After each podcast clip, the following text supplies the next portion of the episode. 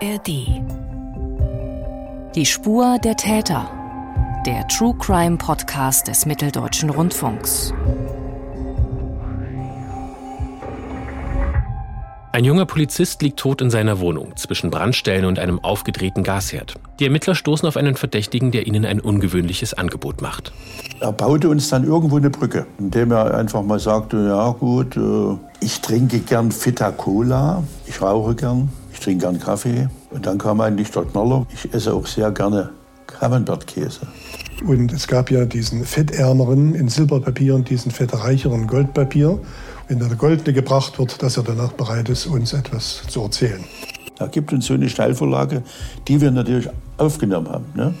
Es war für mich auch Neuland, diese Situation. Aber äh, der Gedanke war, äh, wenn es äh, so sein soll, warum nicht? So gestaltet sich die entscheidende Vernehmung in dem Fall, über den wir in dieser Podcast-Folge von Die Spur der Täter sprechen wollen. Und wir haben eine große Ankündigung für Sie, denn im weiteren Verlauf dieser Podcast-Folge werden wir über einige entscheidende Veränderungen hier in diesem Podcast sprechen. Und ich möchte ganz kurz schon mal zwei Personen begrüßen, die daran beteiligt sind. Hallo, Felix. Ich bin Felix Gebhardt, schön, dass Sie zuhören. Sie kennen mich schon, aber wir haben auch eine neue Stimme mit dabei, die sich jetzt an Sie wenden wird. Hallo, ich bin Anne Eichhorn. Sie kennen mich noch nicht, aber Sie werden mich kennenlernen. Genau, und später mehr dazu. Wir freuen uns, dass Sie wieder zuhören und uns in der ARD Audiothek gefunden haben oder auf mdr.de oder auf anderen Podcast-Plattformen Ihrer Wahl. Jetzt wollen wir aber erstmal in den aktuellen Fall einsteigen und der klingt tatsächlich etwas absurd, aber ist genauso geschehen. Der Mord an einem Polizisten in Gera wurde mit Hilfe von Camembert und Cola aufgeklärt, also mit Hilfe von Käse und einem Getränk. Wie genau sich das zugetragen hat, das erklärt uns heute mein Kollege David Kopp. Hallo David. Salut Mathis. Damit wir alle Zusammenhänge kennen, fangen wir wie üblich ganz vorne in diesem Fall an. David, wo und wann kommt es denn zum ersten Polizeieinsatz? Wir machen einen großen Zeitsprung und zwar ins Jahr 1979, in die Nacht auf den 14. Juni 1979. Das Ganze spielt in Gera im heutigen Thüringen damals äh, Teil der DDR. Und dort in der Stadt, in der Innenstadt, wird die Polizei zu einem Wohnhaus gerufen, in der Nähe des Hauptbahnhofs. Das ist ein Hochhaus mit Appartementwohnungen, also sehr kleine Wohneinheiten, wo eher alleinstehende Menschen wohnen, keine großen Familien. Es ereignet sich in der Nacht zwischen drei und vier Uhr. Da meldet einer der Bewohner dieses Wohnhauses Brand- und Gasgeruch, und zwar aus einer Nachbarwohnung. Eine Nachbarwohnung, deren Tür einen Spalt aufsteht. Also das Ganze ist zunächst eher ein Fall für die Feuerwehr, die im weiteren Verlauf dann aber die Polizei hinzuzieht. Warum auch die Polizei? Dazu kommen wir jetzt, wenn wir uns anschauen, wie denn die Feuerwehrleute vorgehen. Was passiert denn jetzt genau? Die sind mit einem Schwelbrand konfrontiert, mit einer starken Rauchentwicklung und gehen dabei sehr routiniert vor. Und als erstes tun sie genau das Richtige, wie sich später herausstellt. Was das ist, das erklärt uns einer der damaligen Ermittler. Hans Thiers ist sein Name. Er hatte damals in dieser Nacht Bereitschaftsdienst. Es wurde sofort der Haupthahn, der Gashaupthahn des gesamten Objektes geschlossen, um eventuell auch Explosionen auszuschließen. Und äh, dann wurden natürlich die zwei Brennerhähne des Gaskochers, die auf voll geöffnet waren, wurden ebenfalls von der Feuerwehr geschlossen. Der Brand wurde gelöscht. Und in der Folge war gleichzeitig auch der Brandursachenermittler von der Feuerwehr anwesend. Der ist natürlich aufgrund dieser Ausgangssituation stutzig geworden, weil man hatte dann auch festgestellt, dass der Wohnungsinhaber tot in der Wohnung gelegen hat. Bei diesem Wohnungsinhaber handelt es sich um einen Mann Mitte 30. Seine Leiche liegt hinter einem stark verkohlten Sessel. Die Leiche selbst hat noch keine Brandspuren. Der Mann ist bekleidet mit Unterhemd, Socken und Hose und für die Außenstehenden, also Polizei und Feuerwehr, ist auch äh, klar, er hat keine offenen Wunden und keine anderen sichtbaren Verletzungen. Aber seine Körperwärme lässt erahnen, dass er erst vor circa ein bis zwei Stunden verstorben ist. Wie stellt sich jetzt die Situation in der Wohnung für die Brandursachenermittler und für die Polizei dar? Das lässt sich sehr genau sagen, denn es gibt noch Polizeifotos von damals, wo man die Wohnung, die sehr kleine Wohnung sieht. Und sie ist sehr unaufgeräumt auf den ersten Blick. Auffällig ist, dass es mehrere Brandstellen gibt, nicht nur eine. Vor allem das Sofa, so eine Art Schlafcouch ist zerstört, aber auch an anderen Stellen hat es gebrannt. Es ist aber nicht die ganze Wohnung in Mitleidenschaft gezogen, sondern nur einzelne Teile. Und wie er diese Wohnung wahrgenommen hat, das hat mir Hans Thiers auch geschildert. Es roch natürlich noch stark nach, nach Brandgeruch und man, es hatte natürlich auch äh, gewissen naja, Alkoholgeruch mit wahrgenommen. Es standen Gläser auf dem Tisch äh, und man konnte davon ausgehen, dass hier vielleicht nach Mitternacht oder um Mitternacht rum ein ein Getränkegelage stattgefunden hat. Äh, und wir standen natürlich vor der Situation, wo können wir unter bestimmten Voraussetzungen Personen ermitteln, die mit dem Tod des Polizisten im Zusammenhang stehen. Dass es sich bei dem Toten um einen Polizisten handelt, ist schnell klar, auch weil die Uniform des Mannes in der Garderobe in der Wohnung hängt. Was bedeutet das denn jetzt für die Ermittlungen? Ein toter Polizist? Es ist ein toter Volkspolizei-Hauptwachtmeister, ganz genau genommen. Und entsprechend der Vorschriften ist sofort die Morduntersuchungskommission, kurz MOK, zuständig, wenn es um tote Polizisten geht. Außerdem kommt noch ein Kollege aus der Abteilung des Toten hinzu. Und ganz allgemein gesehen haben mir die Ermittler erzählt, dass sie bei dem Fall eigentlich rangegangen sind wie bei jedem anderen, wenn es sich bei dem Opfer um einen ganz normalen Zivilisten handelt, einen Bürger aus dem zivilen Leben, der kein Polizist ist. Das hat für sie ähm, keine Rolle gespielt. Aber natürlich muss man sich vorstellen, wenn es um einen toten Kollegen geht, dass denen das wahrscheinlich noch näher gegangen ist als sonst. Wir haben jetzt Hans Thiers gerade schon gehört und du hast auch diese MUK, diese Morduntersuchungskommission schon erwähnt, zu der er eben gehört. Da Hans Thiers hier eine sehr entscheidende Rolle spielt und wir ihn jetzt auch häufiger hören werden, vielleicht kannst du uns diese Person mal ein bisschen näher näher bringen, beziehungsweise unseren Hörerinnen und Hörern erklären, was ist Hans Thiers für ein Mann? Wir haben ja auch hier in der Redaktion nicht nur einmal mit ihm zusammengearbeitet. Ganz genau. Hans Thiers ist ein ehemaliger Ermittler bei der Polizei in Gera, der damals viele Fälle bearbeitet hat. Und er blickt immer noch gerne zurück auf seine damaligen Fälle, hat auch äh, Bücher geschrieben, in denen er das nochmal äh, Revue passieren lässt und gibt weiterhin Interviews dazu. Und äh, so sind wir eigentlich auch auf ihn gekommen und er hat uns von diesem Fall erzählt und gleich noch einen Kollegen mitgebracht, den wir nachher noch kennenlernen. Dieser Fall hat sich 1900 1979 zugetragen in der damaligen DDR, also in einem Staat, den es heute gar nicht mehr gibt. Für alle, die nicht oder in sehr jungen Jahren in der DDR gelebt haben, müssen wir da vielleicht jetzt ein paar Besonderheiten und auch Abkürzungen erklären. Vielleicht kannst du uns da mal noch ein bisschen durchführen, David. Ich habe ja schon von der Volkspolizei gesprochen. Die VP war die Polizei in der DDR. Die war von der Struktur anders aufgebaut, als das heute der Fall ist. Es gab nicht einzelne Länderpolizeien, sondern äh, eher zentralistisch ausgerichtet. Die Dienstgrade waren beispielsweise anders, eher ans Militär angelehnt. Da gab es zum Beispiel den Leutnant der K, der Kriminalpolizei. Das entspricht dem heutigen Kriminalkommissar. Die Volkspolizei hatte generell eine gute personelle Ausstattung, war auch angesehen, dass sie auf dem aktuellen Stand ist, was die Ermittlungen und Techniken angeht. Und sie war ein sehr großes Konstrukt mit vielen Bereichen. Strukturell hat beispielsweise auch die Feuerwehr zur Volkspolizei gehört. Kommen wir zurück zum Fall und zum toten Polizisten in der Brandwohnung. Was ist zu diesem frühen Zeitpunkt über das Opfer bekannt? Sein Name ist Lutz L. Er wohnt allein in der Wohnung und arbeitet im Betriebsschutz des Bergbauunternehmens Wismut. Wismut, alle, die es nicht kennen, ähm, ein größeres Bergbauunternehmen, das zum Beispiel in der Region Ronneburg Untertagebau hatte. Und da hat Lutz L. zwar nicht unter Tage gearbeitet, er war beim Betriebsschutz und gehörte deswegen auch zur Volkspolizei. Und woran ist er gestorben? Was hat die Obduktion ergeben? Ich habe ja schon gesagt, es gab keine äußere Gewalteinwirkungen, auch keine Würgemale oder ähnliches. Die Todesursache war eine CO-Intoxikation, also eine Vergiftung durch Kohlenstoffmonoxid. Darauf weisen auch rosarote Totenflecken hin. Die Gasvergiftung kam wohl durch das Gas zustande, das aus dem Gasherd ausgeströmt ist in seiner Wohnung. Man stellte bei der Sektion fest, dass es Rußeinatmungen im Bereich der Luftröhre und bis in die Lungen gab. Also hat dieses Opfer, wo es gebrannt hat, noch gelebt und ist dann später an dieser hohen CO-Intoxikation verstorben. Der Alkoholwert des Opfers lag übrigens zwischen 3,8 und 4,2 Promille. Also ähm, der Mann hatte vor seinem Tod ziemlich tief ins Glas geguckt. Mit Blick auf die Todesursache und aufgrund der Situation vor Ort wird ein Ermittlungsverfahren gegen Unbekannt eingeleitet. Es besteht Mordverdacht. Wie ist die Kriminalpolizei denn jetzt aufgestellt? Wer ist neben Hans Thiers noch im Einsatz? Neben Hans Thiers, der übrigens Major der Kriminalpolizei ist, so hieß dieser Dienstgrad von ihm damals, das ist der heutige äh, Kriminalrat, war auch Mario Schmidt im im Einsatz beispielsweise, damals Hauptmann der Kriminalpolizei, dem heutigen Kriminalhauptkommissar. Mario Schmidt war für die Ermittlungen im Umfeld des Opfers zuständig, im sogenannten Ermittlungskomplex-Umfeld. Die beiden waren natürlich nicht alleine an dem Fall beteiligt, sondern haben zusammen mit rund 20 weiteren Kollegen ermittelt. Und wie gehen die Ermittler jetzt vor? Welche Ansätze, welche Hypothesen verfolgen sie? Erstmal das Übliche. Sie befragen Nachbarn, nehmen die Wohnung genau unter die Lupe, fertigen auch eine maßstabsgetreue Skizze der Wohnung an.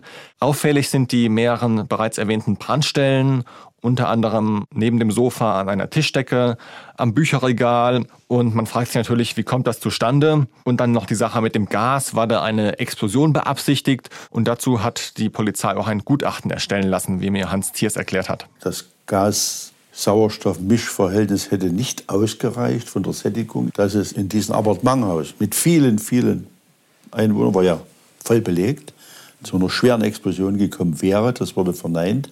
Und somit haben wir natürlich den Mordversuch, den mehrfachen Mordversuch, wurde unter diesen Voraussetzungen fallen gelassen. Äh, weil er objektiv nicht gestützt werden konnte. Was konnte im Umfeld über das Opfer herausgefunden werden? Dafür war ja Mario Schmidt zuständig. Ganz genau. Allerdings war es eine relativ schwierige Aufgabe für ihn, denn das Opfer hatte keinen großen Freundeskreis. Es besuchte regelmäßig eine Gaststätte in Gera, 15 Minuten von seiner Wohnung entfernt, im Osten der Stadt gelegen. Das hat äh, Lutz L. auch am Abend vor seinem Tod gemacht. Deswegen wurden die Gäste der Gaststätte befragt. Die Polizei konnte herausfinden, dass Lutz L. nicht vermögend war. Er hat auch, wie gesagt, in einer sehr spartanisch ausgestatteten kleinen Wohnung gelebt. Daran hat man das schon erkannt. Da waren auch keine großen Wertgegenstände. Und ansonsten kann Ermittler Schmidt, wie gesagt, nicht viel herausfinden. Wir haben dann auch mit der Familie gesprochen. Wir haben versucht, Freunde zu finden. Wir haben versucht, Bekannte zu finden. Es war nicht ganz einfach, muss ich sagen, weil er wirklich als äh, Einzelgänger bezeichnet werden muss. Es zeigt sich ja auch, er war alleine ständig in dieser Gaststätte. Und die Mutter hat es auch bestätigt, dass keine Freundinnen vorhanden waren, dass keine Freunde in irgendeiner Form jetzt oder nähere, äh, festere Freunde da waren sodass sich äh, diese Arbeit eigentlich ein bisschen sehr, sehr äh, schwierig äh, gestaltet hat. Das sagt der ehemalige Hauptmann der Kriminalpolizei Mario Schmidt. Und aufgrund der Situation vor Ort, etwa den drei Brandstellen, schließen die Ermittler aber einen Suizid oder einen Unfall aus. Am wahrscheinlichsten ist für sie nach wie vor ein Tötungsverbrechen und deshalb bitten sie schon sehr früh die Bevölkerung um Mithilfe. Die Polizei fährt beispielsweise mit Lautsprecherwagen durch die Straßen und bittet um Hinweise. Sie hängt Fahndungsblätter aus und veröffentlicht Zeitungsartikel. Darauf ist dann ein Foto von Lutz L. zu sehen, ein Passfoto. In der Thüringischen Landeszeitung beispielsweise lautet dann die Überschrift Wer sah diesen Bürger? mit folgendem Text dazu. Die Volkspolizei bittet um Mithilfe der Bevölkerung bei der Aufklärung eines Wohnungsbrandes in der Nacht vom 13. zum 14. Juni 1979 in Gera, Apartmenthaus Ernst-Toller Straße 13, Wohnung 113. Der Mieter hat bei diesem Brand tödliche Verletzungen erlitten. Er hielt sich am 13. Juni in der Gaststätte Rudelsburg auf und verließ diese zwischen 22 und 22.30 Uhr. Wer hat diesen Bürger nach dieser Zeit in der Stadt Gera gesehen, beziehungsweise wer war mit ihm zusammen? Auf dem Nachhauseweg trug er einen Einkaufsbeutel, in welchem sich Getränke befanden. Hinweise werden auf Wunsch auch vertraulich behandelt. Für die Ermittler Hans Thiers und Mario Schmidt sind das anstrengende Tage und Wochen im Sommer 1979. Ich habe mich mit den beiden vor Ort unterhalten, sowohl vor dem Wohnhaus als auch vor dem Polizeigebäude. Und da hat mir Mario Schmidt Folgendes erzählt. Solche Einsätze sind immer eine Herausforderung. Also es sind nicht nur zwölf Stunden, es sind teilweise 14 Stunden. Bis teilweise in die Nacht hinein wurde da gearbeitet, weil ja im Prinzip die ersten Informationen die wichtigsten sind, die man im Prinzip jetzt hier auswerten muss und aus dem man dann weitere Schlussfolgerungen ziehen kann. Wenige Tage nach dem ersten Aufruf wenden sich die Kriminalisten erneut an die Bevölkerung. Und das ist schon ungewöhnlich für die damaligen Verhältnisse. Wir haben das auch schon häufiger angesprochen, dass ja gerade Mordfälle in der DDR eigentlich eher verschwiegen wurden, dass die zwar akribisch ermittelt wurden, aber dass eben dann an die Öffentlichkeit damit gegangen wurde. Das passte nicht so richtig ins Bild der erfolgreichen und der friedlichen Deutschen Demokratischen Republik. Allerdings ist natürlich ein Polizistenmord dann eben auch wieder ein besonderer Umstand, der dann eben eben auch aufgeklärt werden sollte. Und die Freiheiten haben eben dann Mario Schmidt und Hans Thiers auch bekommen, dass sie eben auch sich an die Öffentlichkeit wenden konnten. Worum geht es jetzt bei diesem zweiten Aufruf? Bei dem zweiten Aufruf am 22. Juni 1979 wird in Zeitungen gefragt, wer etwas zu den Gegenständen sagen kann, die nach Aussage der Mutter des Opfers in der Wohnung fehlen. Da ist nämlich ein bisschen was weggekommen und diese Gegenstände werden in den Zeitungsartikeln genau beschrieben. Es werden Vergleichsfotos veröffentlicht. Was sind das für Gegenstände? Das sind eine Reisetasche aus Kunstleder, zwei Wecker, ein Windlicht, eine Kugelschreibergarnitur, eher so ein Werbeartikel, ein Kofferradio aus sowjetischer Herstellung und ein Schlüsselbund. Bis auf das Kofferradio sind das ja keine besonders wertvollen Gegenstände. Welche Ansätze gab es denn für die Ermittler, dass die dort weggekommen sein könnten? Das stimmt, das sind überhaupt keine wertvollen Dinge. Vielleicht noch das Kofferradio, aber jetzt auch nicht so wahnsinnig viel. Es hat auch noch ein Schlüsselbund gefehlt. Der war für den oder für die Täter wahrscheinlich wichtig, weil sie ihn gebraucht haben, um nach der Tat, die ja nachts war, die verschlossene Haustür des Gebäudes wieder zu öffnen. Deswegen mussten sie ihn mit runternehmen und mussten da vorher schon dran denken. Ähm, das war also eine überlegte Sache. Und die anderen Gegenstände, die lassen jetzt keinen Rückschluss irgendwie auf bestimmte Täter zu. Wir hatten es gerade angesprochen, wenn es um die DDR geht, denken viele sicher an mangelnde Pressefreiheit und Zensur und daran, dass eben nur bestimmte Ereignisse in den Medien vorkamen und über andere eben gar nicht berichtet wurde. Bei diesem Verbrechen war das anders, das habe ich gerade schon angekündigt. Warum? Konnte Hans Thiers dir dazu noch was erzählen? Erstmal haben Sie das bestätigt, dass es eine relativ umfangreiche Öffentlichkeitsarbeit in dem Fall war. Sie hatten wirklich die Hoffnung, bei der Ermittlung, bei der Aufklärung des Verbrechens voranzukommen durch diese Veröffentlichungen. Mario Schmidt hat mir auch erzählt, dass das auch bei anderen Fällen, bei anderen Mordermittlungen, an denen er beteiligt war, dass da auch die Öffentlichkeit einbezogen wurde. Das macht sich schon aus der Sicht erforderlich, da wir im Prinzip auf die Hinweise auf der Bevölkerung angewiesen waren. Und wenn wir nicht informieren, können wir auch nichts zurückbekommen.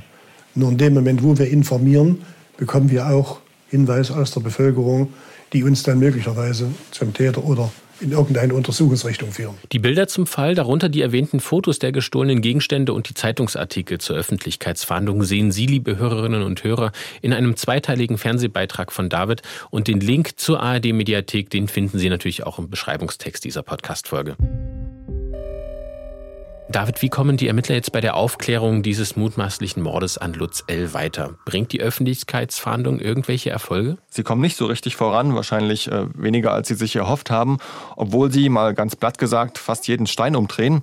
Sie schauen sich beispielsweise die Gaststätte sehr genau an, in der Lutz L. vorher noch zu Gast war, haben da einen Sitzplan erstellt, wo welcher Gast war, aber auch da haben sie keinen Verdächtigen gefunden. Und was die Aufrufe zu Hinweisen aus der Bevölkerung erbrachten, das fasst Hans Thiers so zusammen. Es gab eigentlich relativ viele Hinweise aus der Bevölkerung, aber am Ende fehlte uns der Hinweis, der uns unter Umständen die exakten Hinweis gegeben hat, hier liegt vielleicht ein Tatverdacht vor. Ist klar, es wurden natürlich Vorbestrafte, wurden überprüft.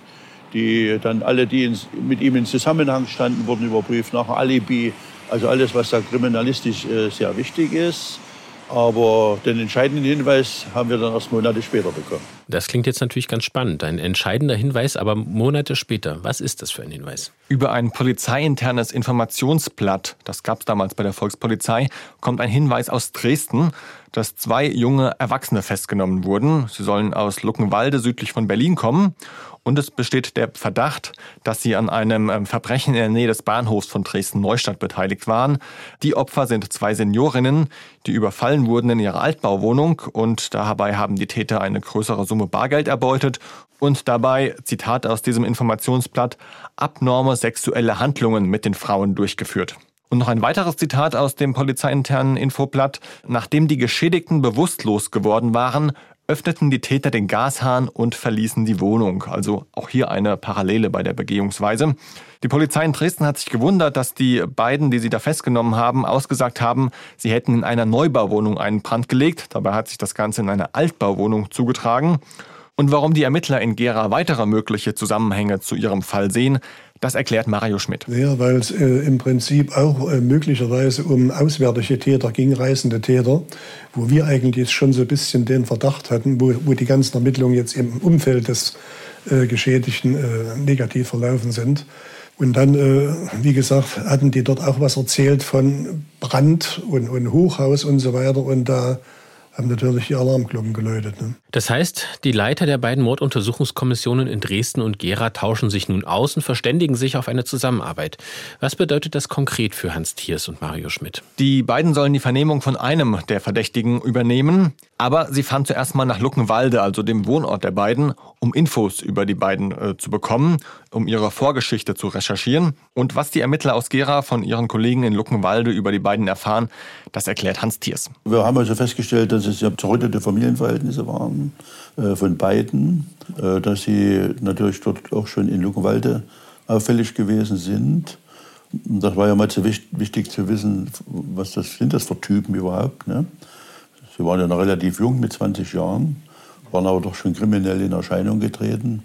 Sie waren eigentlich so vagabundierende äh, Täter, die in den Südbezirken, in den Südbezirken der DDR herumreisten äh, und natürlich durch Diebstähle aufgefallen sind. Mit diesem Wissen fahren Thiers und Schmidt direkt weiter nach Dresden, um die Vernehmung von einem der beiden Verdächtigen zu übernehmen. Die Ausgangssituation ist dabei ziemlich ungünstig, denn die Dresdner Kollegen haben bisher erfolglos versucht, den beiden irgendetwas zu entlocken. Sie heißen Horst S. und Uwe J. und sie schweigen eisern. Uns wurde dort gesagt, dass man im Prinzip keinen Kontakt zu den Leuten findet. Also die haben auf stur geschaltet und es ist äh, im Prinzip nichts rausgekommen, äh, was in irgendeiner Form sachdienlich sein könnte. Und das, da haben wir uns dann schon Gedanken gemacht. Wie gehen wir jetzt ran an die, an die ganze Geschichte? Ne? Das sagt Mario Schmidt, einer der Ermittler damals in dem Fall. Also äh, keine einfache Aufgabe für die Ermittler aus Gera. Für ihre Vernehmung von Horst S. entwickeln sie deshalb eine Strategie. Die besteht unter anderem darin, dass sie dem Verdächtigen nicht sagen, wo sie herkommen. Sie sagen ihm nur, dass sie aus einem anderen Bezirk kommen, nicht aus Dresden. Aber nach einer gewissen Zeit X signalisierte er uns plötzlich, dass er den Eindruck hatte, dass er mit uns reden kann. Und er betonte sogar, mit den Dresdnern komme ich nicht zurecht. Hat er fast wörtlich gesagt, ne? Ja, genau. Mit den Dresdnern komme ich nicht zurecht. äh, also da waren wir schon äh, relativ guter Hoffnung, dass wir vielleicht eine Chance haben, dass wir von ihm Täterwissen abfragen können. Mhm. Äh, und dass es vielleicht einen Zusammenhang gibt äh, dass er mit seinem Kumpel doch vielleicht in Gera gewesen sein könnte. Und dann baute sich das eben nach und nach auf, dass er uns gegenüber eigentlich immer geständiger wurde. Gleichzeitig müssen die beiden Befrager darauf achten, dass im Gespräch sie nicht selbst nicht so viel verraten, damit ihre Strategie aufgeht. Also wir, wir auch hier noch aufpassen mussten selber, ja. dass wir nicht Hinweise ge gegeben haben, unbewusst aus welcher Stadt wir kommen. Genau. Wir mussten richtig selber erstmal aufpassen ja. und uns umstellen, äh, weil das eine ganz neue Art war. Eigentlich. Genau so ist es. Das war für uns kriminalistisches Neuland. Ne? Und dann gab es eben solche, naja, könnte sein, vielleicht doch und so weiter. Ne? Also immer diese Ausweichmanöver ist er schon gefahren. Mhm. Äh, das, äh, gut, das, das, Recht hat er ja, das steht ihm zu. Er muss ja nicht sofort uns um Dame um den Hals fallen und sagen, ich war der Täter. So etwas gibt es ja kaum. Äh, und am Ende entwickelte sich das eben nach und nach eigentlich zu unseren Gunsten. Ne? Das bedeutet, Thiers und Schmidt gelingt es, Vertrauen zu Horst S. aufzubauen. Noch ist es aber nicht klar, ob er überhaupt etwas mit diesem Tod des Polizisten in Gera zu tun hat. Wie gehen die Vernehmungen dann weiter? Also Horst S. plaudert nicht freimütig alles heraus, wie Herr Thiers gerade gesagt hat, sondern er lässt die Ermittler ein bisschen zappeln und er versucht, etwas für sich herauszuschlagen bei diesen Vernehmungen. Er schlägt nämlich einen Handel vor, ein Tauschgeschäft. Er rückt Informationen raus, wenn er im Gegenzug etwas dafür bekommt. Damit haben Thiers und Schmidt natürlich nicht gerechnet. Aber er baute uns dann irgendwo eine Brücke, selbst. Ne? Indem er einfach mal sagte, ja gut, äh, ich würde euch schon sagen, eventuell, wo wir waren. Aber Sie wissen ja, dass es ja mit der Verpflegung und allem drum nicht so berauschend ist im Vollzug. Und ich trinke gern Fita Cola. Ich rauche gern. Ich trinke gern Kaffee. Und dann kam eigentlich der Knaller, wo wir nicht damit gerechnet hätten, ne? dass er sagte, ich esse auch sehr gerne Camembert-Käse. Ja, und dabei ist er auch noch wählerisch, denn er verlangt eine ganz spezielle Sorte dieses Weichkäses. Er hat, wie gesagt, diesen Camembert gewünscht. Und es gab ja diesen, diesen äh, fettärmeren in Silberpapier und diesen fettreicheren Goldpapier. Und wahrscheinlich kannte er sich da schon ein bisschen aus und hat aber auf jeden Fall auf dem Goldenen bestanden wenn der Goldene gebracht wird, dass er danach bereit ist, uns etwas zu erzählen. Wie reagieren denn die Vernehmer auf dieses Angebot, auf diese Wünsche? Einem Mann unter Mordverdacht, die gewünschten Delikatessen, die jetzt auch nicht ganz leicht zu bekommen waren, sicherlich dann ähm, zu servieren, kommt das für die beiden überhaupt in Frage? Naja, sie überlegen, ob er sie vielleicht veralbern will, ob es sich um ein Ablenkungsmanöver handelt oder ob er sonst irgendwas erreichen will und geht es ihm wirklich nur um Cola und Camembert. Sie verständigen sich dann während der Vernehmung über Blickkontakt und die Situation ist Hans Thiers und auch Mario Schmidt noch gut in Erinnerung. Ich muss mal sagen, ich war damals auch schon neun Jahre bei der Kriminalpolizei, zig Vernehmungen gemacht und, und es war für mich auch Neuland, diese, diese Situation. Aber äh, der Gedanke war, äh, wenn es äh, so sein soll, warum nicht? Ja? wir probieren mal, wir gehen mal den Weg. Also aus meiner Sicht war es einmalig. ja, ich wollte es gerade sagen, es ist eine einmalige ja? Sache gewesen. Da gibt uns so eine Steilvorlage, die wir natürlich aufgenommen haben. Ne? Wir werden ja Natürlich. den Teufel geritten gewesen, wenn wir das nicht. Wir haben sofort erkannt und haben sofort unsere ganze Strategie dahingehend ausgerichtet. Ne? Das heißt, der Verdächtige bekommt tatsächlich Camembert in Goldfolie und Vita-Cola serviert. Ja, die Ermittler gehen darauf ein, allerdings nicht sofort. Mario Schmidt hat dann die Aufgabe, in die Polizeikantine zu gehen und dort nach diesen beiden Sachen zu schauen, dem fetthaltigen Camembert und nach der Cola. Er findet es auch, also die Polizei war da in der Kantine gut ausgestattet diesbezüglich. Es herrschte kein Verpflegungsnotstand, wie mir Hans Thiers sagte. Die Ermittler haben dann beides, Camembert und Cola, auf dem Tisch platziert im Vernehmungszimmer, aber so, dass Horst S. es zwar sehen kann, aber es noch nicht zu greifen bekommt. Sie wollen also, dass ihm das Wasser im Mund zusammenläuft und er dann langsam mit der Sprache herausrückt. Und geht der Plan auf? Naja, zuerst druckst Horst S. noch ein bisschen herum, dann spricht er aber plötzlich von einer Stadt mit dem Anfangsbuchstaben G, in der er mit seinem Kumpel gewesen sei. Mehr bekommen die Ermittler erstmal nicht aus ihm heraus, aber insgeheim wächst natürlich die Hoffnung, dass sie den richtigen vor sich haben. Und Horst S. bekommt dann Cola und Käse den er auch sehr genüsslich verzehrt. Camembert und Cola führen also nun zu einer vagen Aussage. Ein Geständnis ist es aber eben noch nicht. Das nicht, aber Horst S. ist offenbar auf den Geschmack gekommen und bietet nach dem Verzehr von Camembert und Cola eine Fortsetzung des Tauschgeschäfts an. Er kündigt an, dass er zu jeder weiteren Vernehmung einen weiteren Buchstaben der Stadt nennt, in der er war. Und zwar immer dann, wenn die gleiche Ration Camembert und Cola gereicht wird. Die Ermittler beraten das, denn es geht ja jetzt etwas weiter und ihr Vorgesetzter gibt aber grünes Licht für das ganze Verfahren. Nun wissen wir, dass sich dieser Fall in Gera ereignet hat. Das ist jetzt kein besonders langes Wort. Greifswald wäre da doch wesentlich länger. Er hätte mehr Camembert und Cola bekommen als bei so einem kurzen Wort. Hat es tatsächlich dann vier Befragungen gedauert und er hat wirklich immer einen Buchstaben verraten oder waren Sie bei Ger eigentlich schon klar, wo es hingeht? Wie gingen die Befragungen weiter? Bevor ich das sage und wer hier Kreuzworträtsel spielen, darf Ermittler Hans Thiers selbst berichten. Und am Ende hat es bis Donnerstag gedauert.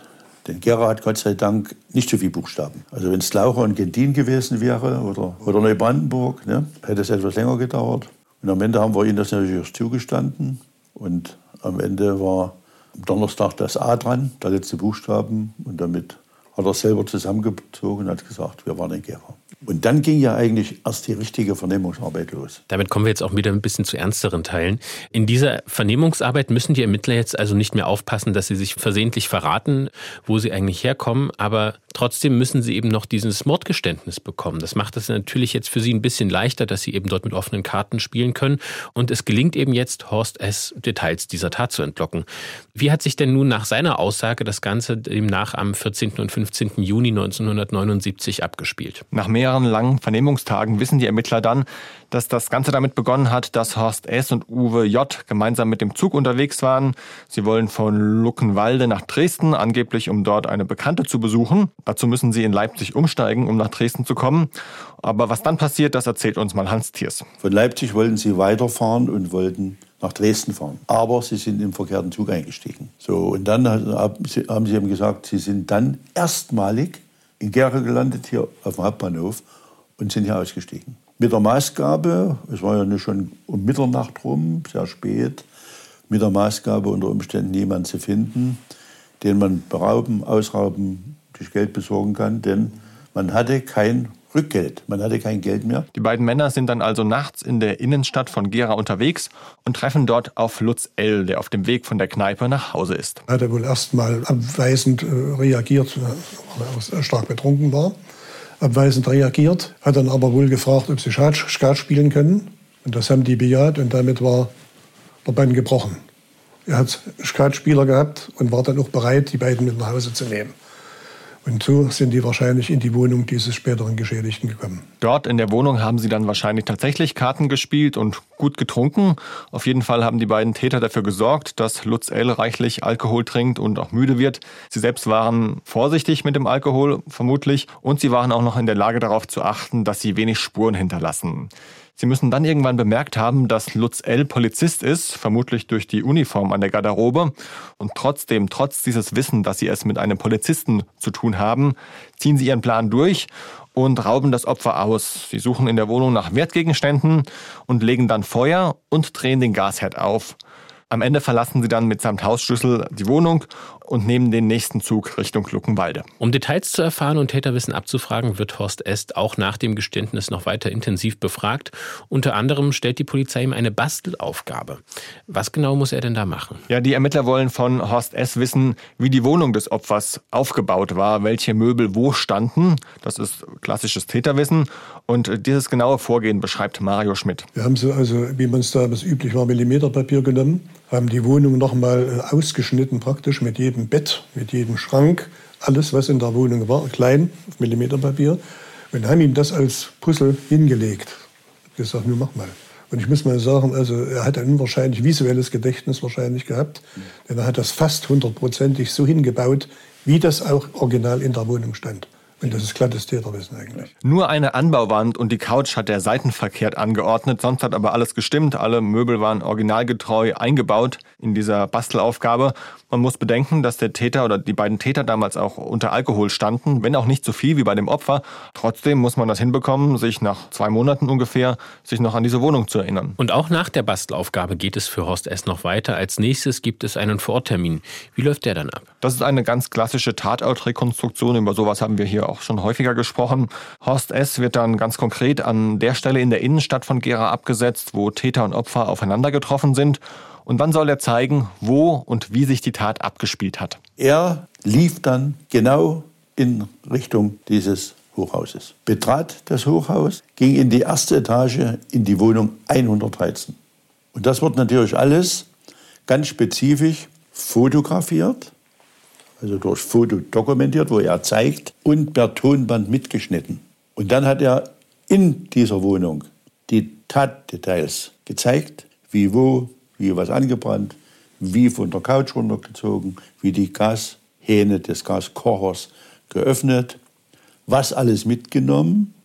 Er hat uns das super alles gezeigt im Einzelnen und das sind ja klassische Voraussetzungen fürs Täterwissen. Die Polizeifotos von dieser Tatrekonstruktion sind auch in Davids zweiteiligen TV-Beitrag zu sehen. Der Link in die ARD-Mediathek in unseren Shownotes. Mit dem Geständnis von Horst S. konfrontiert die andere Vernehmungsgruppe dann auch den zweiten Tatverdächtigen Uwe J. Er wird ja von Horst S. als Mittäter stark belastet. Wie verhält er sich jetzt? Auch er soll den Weg zur Tatwohnung und das Geschehen dort zeigen. Aber er führt die Ermittler zunächst an der Wohnung vorbei. Dass er das wissentlich falsch getan hat, das gibt er auch später zu. Und eine zweite Rekonstruktion, die verläuft dann ohne ihr Wege. Wo allerdings das Diebesgut geblieben ist, das verraten beide nicht. Im Juni 1980 wird dem Duo dann vor dem Gera Bezirksgericht der Prozess gemacht. Welches Urteil fällen die Richter? Nach vier Tagen Verhandlung schon gibt es ein Urteil und das lautet lebenslange Freiheitsstrafe für beide. Die Begründung im endgültigen Urteil ist nach der Berufung dann ähm, wegen gemeinschaftlichen Mordes in Tateinheit mit versuchter schwerer Brandstiftung sowie wegen Diebstahls. Die beiden müssen dann auch Schadensersatz zahlen. Die Richter sprechen von Unverhältnismäßigkeit zwischen Anlass, zwischen der Diebstahlsverdeckung und Tötungsverbrechen sowie von Gemeingefährlichkeit und Skrupellosigkeit der Angeklagten. Die Richter sagen, von ihnen gehe eine Gefahr für die öffentliche Ordnung und für die Sicherheit der Bürger aus. Sie haben das Vertrauen und die Hilflosigkeit eines Menschen ausgenutzt, der ihnen zufällig begegnet war und ihn, Zitat, feige umgebracht. Und noch ein weiteres Zitat. Demgegenüber verlieren solche Gesichtspunkte wie Spontanität des Tötungsverbrechens, leichter Schwachsinn, fehlentwickelte Persönlichkeit und Unvorbestraftheit der Angeklagten an Bedeutung. Und weiter, für die Verbrechen der Angeklagten stellt ihre lebenslange Isolierung zum Schutz der Gesellschaft die gerechte Reaktion des sozialistischen Staates dar. So das Urteil der DDR-Richter. An der Tat in Dresden war das Duo übrigens nicht beteiligt. Wegen dieses Verdachts waren die beiden Männer ja zunächst festgenommen worden. Aber neben Camembert und Cola hat auch also Kommissar Zufall ein Stück weit geholfen. Das kann man auf jeden Fall so sagen. Und natürlich auch die gute Vernehmungsstrategie. Die Ermittler sind sehr bedacht mit dem Täterwissen umgegangen. Und dieser Ermittlungserfolg hat Hans Thiers dann später sogar dazu veranlasst, seine Diplomarbeit über den Fall zu schreiben. Er hat nämlich ein Fernstudium an der Humboldt-Uni zu Berlin gemacht und im Fach Kriminalistik hat er dann seine Diplomarbeit über den Fall geschrieben. Sein Thema war, was ist wichtig bei den Ermittlungen und der polizeilichen Zusammenarbeit, wenn man es mit sogenannten überörtlichen Tätern, also mit reisenden Tätern zu tun hat. Und er hat sich intensiver mit der Bedeutung von Täterwissen beschäftigt. Was ist Täterwissen? Habe ich auch davon eine Definition äh, erarbeitet. Und ich glaube, jetzt will ich nicht überheblich sein, aber ich war der Zeit weit voraus. denn Täterwissen hat nach wie vor eine sehr bedeutende Rolle, auch in der heutigen Zeit. Was gibt man an Wissen an die Bevölkerung? Ich muss den Personenkreis dann, wo es in die Spezifik geht, wo es um Details geht, der Todesart, wie umgebracht und so weiter und so fort, den muss ich eng halten, sehr eng halten. Das kann ich nicht alles rausposaunern und in die Bevölkerung reinschieben etc. Und genau deshalb ist es auch für uns Medienschaffende oft schwer, über laufende Ermittlungen zu berichten. Denn bestimmte Informationen will die Polizei einfach zurückhalten und sich für die Vernehmungen von Verdächtigen sozusagen aufheben. David, jetzt liegt der Fall schon eine ganze Weile zurück, über 40 Jahre. Ist denn bekannt, was aus den beiden Tätern geworden ist? Das habe ich versucht rauszufinden. Ich bin nicht ganz weit gekommen, bei dem einen jedenfalls. Der ist dann irgendwann aus Luckenwalde verzogen und was aus ihm wurde, weiß ich nicht. Aber der andere wohnt nach aktuellem Stand weiter dort, nach den mir vorliegenden Informationen und ist also auch noch am Leben. Damit kommen wir nun zu den Veränderungen, die wir ganz am Anfang unserer Folge angekündigt haben. Und zwar können wir an dieser Stelle schon sagen, das ist die letzte Folge von Die Spur der Täter. Aber keine Sorge, es wird weitergehen und es wird noch mehr spannende Kriminalfälle geben, allerdings mit einem neuen Titel und zwar ARD Crime Time. So heißen wir ab der nächsten Folge, die dann am 16. März veröffentlicht wird. Das wird dann ein Samstag sein, auf den wir zukünftig gehen werden. Wir sind jetzt seit über vier Jahren hier. Wir haben ja auch unsere hundertste Folge gemeinsam mit Ihnen gefeiert, Felix und ich. Und das war schon eine sehr spannende Zeit, Felix, oder? Absolut. Also ich ähm, gucke da gerne nochmal drauf zurück. Man kann auch diese Folge, wo wir darüber sprechen, wie wir diesen Podcast gestalten, auch noch in der ARD Audiothek abrufen, werbefrei abrufbar. Wir haben ja bisher auch schon viele Fälle aus der ARD Crime Time besprochen. Das sind im April auch äh, neue Fälle. Zum Beispiel geht es dort um Ermittlungen im Schnee. Und das Ganze sieht man in der ARD Mediathek. Aber wie gewohnt sprechen wir darüber auch hier im Podcast. Und weil wir da eben ein bisschen enger zusammenrücken, gibt es nun eine Veränderung für uns und aber auch für Sie, liebe Hörerinnen und Hörer. Und das heißt auch, Anne Eichhorn wird die neue Stimme sein bei uns im Podcast. Hallo, ja, ich freue mich sehr. Vielen Dank, dass ich hier sein darf. Und ähm, ich freue mich, Teil des Teams zu sein. Anne Eichhorn wird uns zukünftig als Host, als weiterer Host zur Seite stehen und eben mit Ihnen diese Fälle nochmal erlebbar machen und Ihnen präsentieren. Sonst wird sich für Sie gar nicht so viel ändern, liebe Hörerinnen und Hörer. Sie werden weiterhin unsere gewohnte Qualität bekommen, die besten Crime-Recherchen aus der gesamten ARD, nicht nur vom MDR, sondern aus der gesamten ARD. Eben diese Verbindung zu unseren Mediatheksstaffeln, aber eben auch andere Projekte, die wir angehen wollen. So haben wir Kooperationen beispielsweise schon mit dem Hessischen Rundfunk geplant, weil es natürlich über die Crime Time hinweg noch weitere exzellente Crime-Recherchen in der ARD gibt. Und das alles wollen wir mit der ARD Crime Time eben hier im Podcast ein bisschen bündeln. Die Spur der Täter wird zur ARD Crime Time. Das heißt, Sie können uns weiterhin heute abonnieren und werden uns dann eben weiterhin finden. Sie können uns aber eben auch dann in den nächsten Wochen dann trotzdem über diesen gleichen Link dann trotzdem erreichen. Anne, vielleicht stellen wir dich an dieser Stelle noch mal ein bisschen vor. Wie bist denn du mit dem Thema Crime verbandelt? Was bringst du mit sozusagen für unsere Hörerinnen und Hörer? Ich habe eine Zeit lang beim MDR bei der Redaktion Kripo Live gearbeitet. Ähm, von daher habe ich mich schon mal mit dem Thema Crime auseinandergesetzt, True Crime. Ich arbeite außerdem auch bei der Redaktion Brisant und auch da beschäftigen uns ja immer wieder äh, Kriminalfälle und wie sie gelöst wurden. Und abgesehen davon interessiert mich das auch einfach privat. Also ich lese das gerne, ich höre gerne Podcasts zum Thema und gucke mir gerne Dokumentationen dazu an. Von daher beschäftigt mich das mehr oder weniger schon sehr lange Zeit und ich freue mich jetzt auch hier an dieser Stelle mitarbeiten zu dürfen. Herzlich willkommen, Anne. Dankeschön. Schön, dass du da bist. Danke. Und David, ihr seid ja auch Kollegen bei Brisant. Das heißt, ihr arbeitet dann auch ab und zu gemeinsam äh, an Crime-Themen sozusagen. So ist das, genau. Und natürlich muss unser Podcast nun eine neue Verpackung haben, so heißt das bei uns. Und Mathis hat den mitgebracht. Wir wissen noch nicht so ganz genau, was uns erwartet. Also wir hören jetzt mal gemeinsam rein, wie wir ab dem 16. März klingen werden. ARD Crime Time. Der True Crime Podcast. Exklusive Einblicke in spektakuläre Ermittlungen. Das ist das neue Intro. Fühlt sich noch ein bisschen ungewohnt an, aber ich glaube, das wird gut. Also mir gefällt's. Ja, ich finde es auch super. Wir sind auch noch dabei. Es ist eben wirklich Work in Progress. Trotzdem wird der Sound unseres Formats sich jetzt nicht grundlegend verändern. Es bleibt Ähm, dezent. Genau, es bleibt dezent. Aber wir wollen natürlich auch die Bedeutung, die wir eben als ARD-Podcast haben, auch so ein bisschen in der Verpackung eben widerspiegeln. Wir hatten ja schon angekündigt, dass wir jetzt auf verschiedene ARD-Produktionen eingehen werden. Das wird natürlich zu einem Großteil auch weiterhin ARD Crime Time sein. Und deswegen können wir Ihnen auch schon sagen, auf welche Themen wir in den nächsten Monaten eingehen werden. In der nächsten Folge, die Sie von uns hören werden, die erste quasi unter dem Titel ARD Crime Time, die wird sich mit dem Fall von Ursula Herrmann beschäftigen. Das ist ein Fall eines Mädchens in einer Grube, das in der Erde gefunden wurde, nachdem mehrere Wochen nach diesem Kind gesucht wurde und es natürlich dann nur tot gefunden werden konnte. Und welche neuen Ermittlungsansätze Gesetz es dort gibt und welche unklaren und offenen Fragen dort auch nach wie vor bestehen, obwohl dieser Fall eigentlich abgeurteilt ist und der vermeintliche Täter, der verurteilt wurde, auch schon wieder auf freiem Fuß lebt. Damit werden wir uns in der nächsten Podcast-Episode dann von ARD Crime Time am 16. März beschäftigen.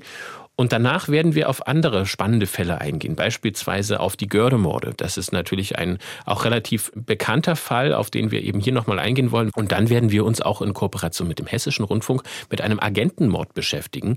Und wir werden natürlich auch weiterhin vom Mitteldeutschen Rundfunk neue Produktionen haben. Unter anderem wird uns ein Fall in den nächsten Monaten begleiten, wo wir darüber sprechen, wenn Kinder zu Tätern werden. Also wenn Kinder Kinder töten. Das ist natürlich ein sehr tragischer Umstand, ein, ein schlimmes Schicksal für alle Beteiligten, für die Angehörigen von Opfern und von Tätern. Und es ist natürlich trotzdem wichtig, auch mal darüber zu sprechen.